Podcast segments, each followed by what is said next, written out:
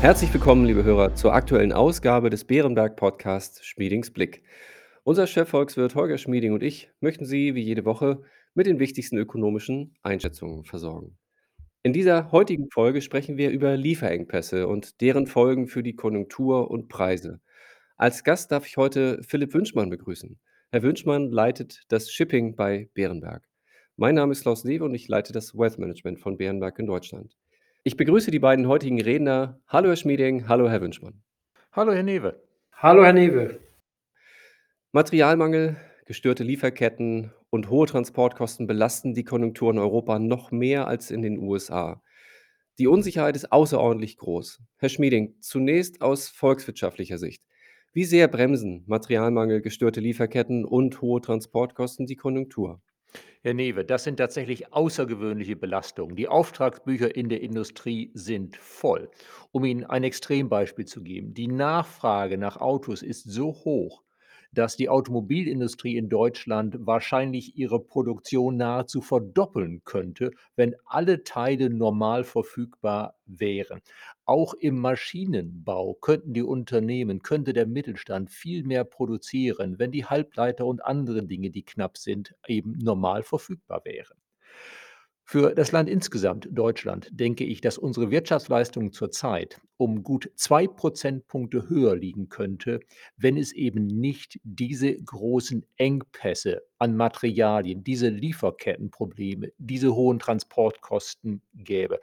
Anderswo ist es vom Muster her ähnlich, aber da Deutschland besonders industrielastig ist, ist es anderswo nicht ganz so ausgeprägt, aber quer durch Europa wäre das Bruttoinlandsprodukt spürbar höher, wenn wir dieses Problem gelöst hätten. Dann eine naheliegende Anschlussfrage. Wie sehr tragen diese Probleme zur Inflation in Deutschland und Europa bei? Auch da sehen wir einen erheblichen Effekt. Autos sind sehr teuer. Überall im Güterbereich spielen auch die hohen Transportkosten eine gewisse Rolle. Gucken wir mal auf die Eurozone insgesamt. Da ist die Inflationsrate etwa 7,5 Prozent. Von diesen 7,5 Prozent sind 5,5 Prozentpunkte zurückzuführen auf Nahrungsmittel und Energie, also zu einem großen Teil auf Putins Krieg gegen die Ukraine. Aber von den verbleibenden etwa 2 Prozent Inflation dürfte knapp die Hälfte ausdrücken, dass wir eben diese hohen Transportkosten haben, dass uns Zulieferteile fehlen. Das ist durchaus ein nennenswerter Beitrag zur Inflation. Herr Schmieding, Sie versuchen so gut wie möglich, die wesentlichen Trends bei Wachstum und Inflation vorauszusagen. Auf welche Annahmen über Lieferketten und Transportkosten stützen sich Ihre Prognosen? Ja, Herr Newe, Annahmen gehören zum Handwerkszeug des Ökonomen und es ist immer gut, die Annahmen klar darzulegen. Unsere Annahmen sind, dass es in den Monaten Mai und Juni in China nicht schlimmer wird, als es im April war mit Lockdowns. Dass es dann im dritten Quartal sich langsam bessert, dass China sich wieder langsam etwas stärker öffnet. Dazu kommt die Annahme, dass der ausgeprägte Mangel an Halbleitern sich im Zeitablauf etwas entspannt. Es ist derzeit nicht mehr ganz so angespannt, die Lage. Es sind wieder etwas mehr Halbleiter verfügbar, als es im Herbst vergangenen Jahres der Fall war, aber es fehlen sie immer noch an allen Ecken und Enden. Zu den Annahmen gehört, dass sich dieses Problem langsam, langsam auflöst und dass wir im Herbst kommenden Jahres dieses Problem weitgehend im Griff haben. Interessant. An dieser Stelle würde ich gern Sie, Herr Wünschmann, ins Spiel bringen. Sie sprechen als Leiter unseres Shipping-Bereiches regelmäßig mit Rädern und haben insofern auch viele Einblicke in die Themen, die die Lieferengpässe mit ausmachen. Insofern interessiert mich, wie Sie die Lage beurteilen. Wie sehr ist der Seetransport derzeit gestört durch den Lockdown in Shanghai, eine Knappheit an Containern und anderen Problemen, beispielsweise in einigen Ländern durch den Mangel an Hafenarbeitern oder Lastwagenfahrern, um Schiffe zu be- und entladen und Güter auf der Straße weiter zu transportieren? Ja, vielen Dank, Herr Newe. Der Lockdown in Shanghai und die anderen von Ihnen genannten Faktoren wirken sich weiterhin massiv auf die verfügbaren Transportkapazitäten aus. Das bestätigen uns alle Marktteilnehmer, mit denen wir sprechen. Nicht zu vergessen ist übrigens auch neben den von Ihnen genannten Faktoren der durch Covid ausgelöste Mangel an Seepersonal, dessen notwendige weltweite Mobilität stark eingeschränkt war. Dieses Problem hat sich nun durch den Krieg noch verstärkt, weil immerhin 15 Prozent der weltweiten Seeleute aus Russland oder der Ukraine stammen. Also auch hier keine Entspannung in Sicht. Aus unserer Sicht sind diese Faktoren weitere Glieder in einer Kette, die ein grelles Schlaglicht auf die Angebotsseite der globalen Schifffahrt werfen. Erstmals seit langem ist einer breiten Öffentlichkeit ja vor Augen geführt worden, welche Rolle der Seetransport für die Weltwirtschaft seit Beginn der Globalisierung spielt. Immer noch staunen viele, dass 85 Prozent des weltweiten Handels mit rund 60.000 Handelsschiffen über den Seeweg abgewickelt werden und dass dies alternativlos ist und bleibt. Insofern ist es nicht übertrieben, von der Infrastruktur des Welthandels zu sprechen, wenn wir über Schiffe reden. Für den Seetransport waren die letzten beiden Jahre eine Art Tsunami, der wesentlich von China ausgegangen ist und nach meiner Einschätzung noch bis weit in 2023 auf den gesamten Welthandel wirken wird. Insofern teile ich hier die Einschätzung von Herrn Dr. Schmieding, dass wir nicht mit einer kurzfristigen Entspannung rechnen. Die Gründe dafür haben Sie ja genannt und die Tatsache, dass sieben der zehn größten Häfen weltweit in China liegen, unterstreicht dies noch einmal. Weniger bekannt ist nämlich, dass bereits vor der Pandemie die maritime Infrastruktur, also die Handelsschifffahrt, für einige Jahre massiv unterinvestiert war. Dies lag an der strukturellen Krise der Schifffahrt nach dem Boom-Bust-Cycle in 2008 mit der Folge einer chronischen Kapitalknappheit in dieser Branche seit mehr als zehn Jahren. Also auch ohne Pandemie hätte es absehbar zu Kapazitätsengpässen geführt. Die Pandemie hat insofern mehr als Beschleuniger gewirkt. Da möchte ich gleich konkretisierend nachfragen. Wie entwickelt sich die Zahl der Container, die blockiert sind, da sie nicht entladen werden können und deshalb vor den Häfen auf Schiffen feststecken? Und auf welchen Routen oder vor welchen Häfen gibt es derzeit die größten Probleme? Möglicherweise vor Shanghai, dem größten Hafen Chinas? In vielen Häfen sehen wir derzeit weltweit erhöhte Wartezeiten in der Containerschifffahrt. Ende März brauchte ein Schiff von China nach Seattle zum Beispiel etwa einen Tag länger als üblich. Im April waren es bereits vier Tage mehr. Das zeigt, dass sich die Probleme, die wir Anfang des Jahres schon als sich abschwächend glaubten, eher nochmal akzentuiert haben. Derzeit nimmt man an, dass etwa 20 Prozent der globalen Containerflotte in verschiedenen Häfen darauf wartet, be- oder entladen zu werden. Ein Viertel dieser Schiffe liegt vor chinesischen Häfen. Das zeigt, dass nicht nur Shanghai betroffen ist, sondern auch die herumliegenden Häfen, die versuchen, die Probleme in Shanghai aufzufangen. Das gelingt allerdings nicht. Und insofern haben wir eine Situation, in der sämtliche Routen und Häfen betroffen sind, die asiatische Häfen involvieren. Jetzt haben wir schon einige Problemstellungen gesprochen und ich habe noch eine etwas anders gerichtete Zusatzfrage. Inwieweit trägt der Krieg in der Ukraine zu der angespannten Lage der globalen Transportketten bei? Betrifft das auch besonders die Containerschiffe oder wirkt sich das an anderen Stellen aus? Das ist eine interessante Frage. Hier kommt weniger die Containerschifffahrt zum Tragen, die ja gerade hier für deutsche Zuhörer immer die vermeintlich größte Rolle spielt. Nicht zu vergessen ist aber, dass die Containerschifffahrt nur rund 15 Prozent der weltweiten Handelsschifffahrt ausmacht. Ein viel größerer Teil der Seeschifffahrt betrifft den Transport von Rohstoffen, also von Getreide, Eisenerz, Kohle, aber natürlich auch Öl und Ölprodukten.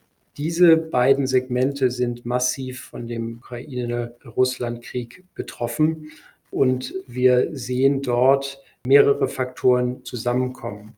Anders als bei der Containerschifffahrt sind hier noch nicht viele Schiffe bestellt worden, sodass sich hier Ineffizienten in den Transportwegen unmittelbar auswirken.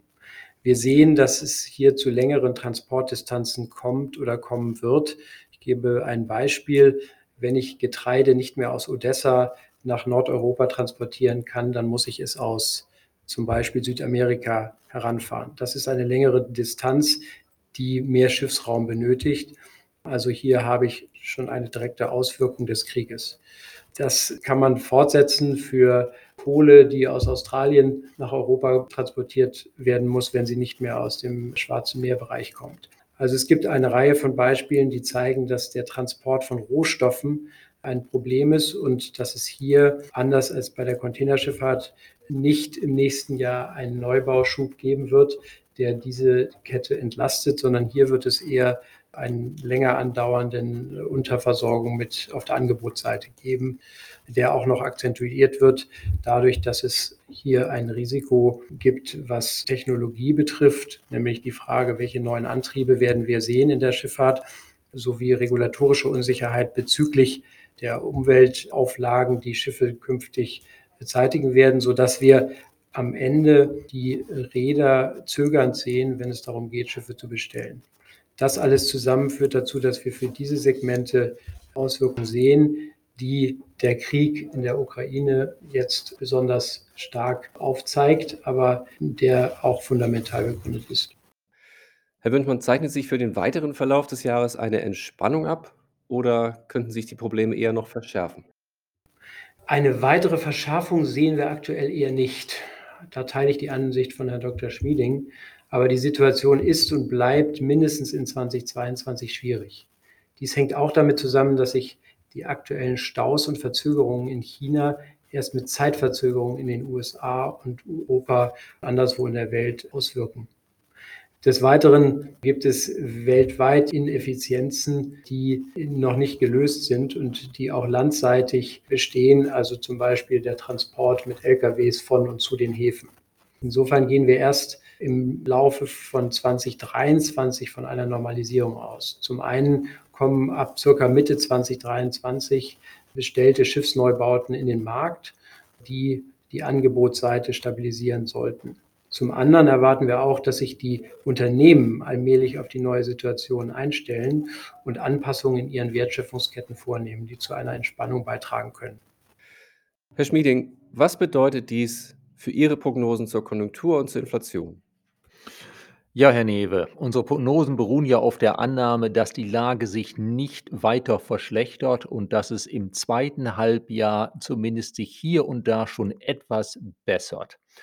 Und alles in allem, die Risiken zu unseren Prognosen sind eindeutig, nämlich dass die Probleme vielleicht etwas länger stark anhalten, als das in unseren Annahmen drin steckt.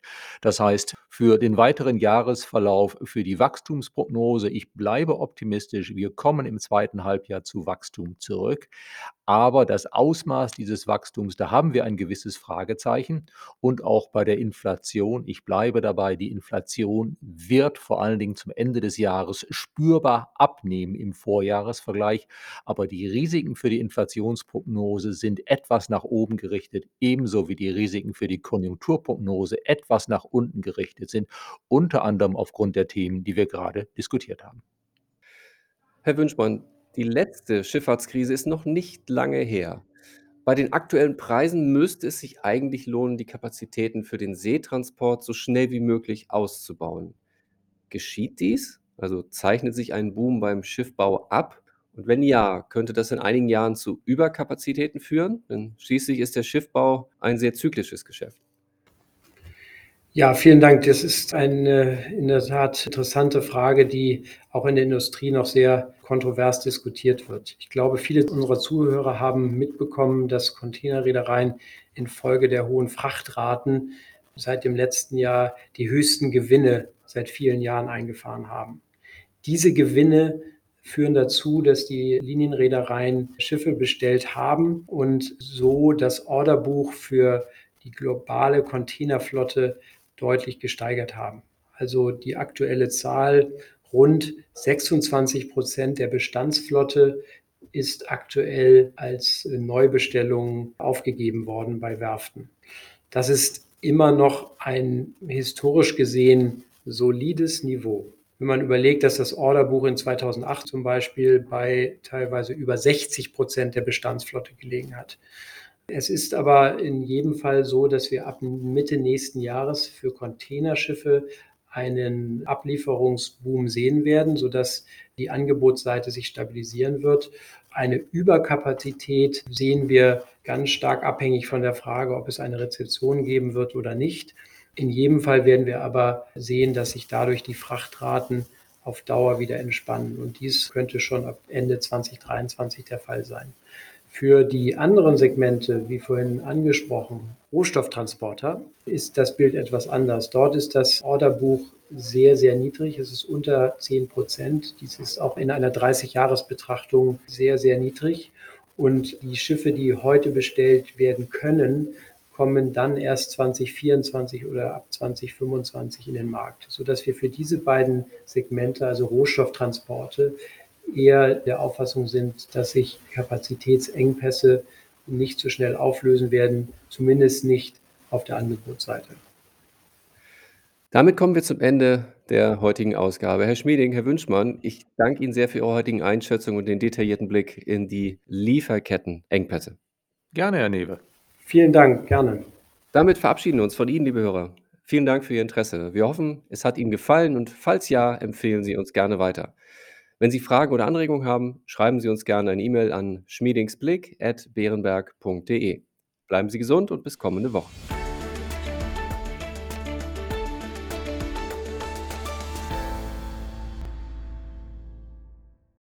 Wichtige Hinweise. Bei dieser Information handelt es sich um eine Marketingmitteilung.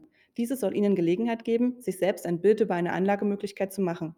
Wir weisen ausdrücklich darauf hin, dass diese Information keine individuelle Anlageberatung, keine Anlageempfehlung und keine Anlagestrategieempfehlung darstellt. Frühere Wertentwicklungen sind kein verlässlicher Indikator für die künftige Wertentwicklung.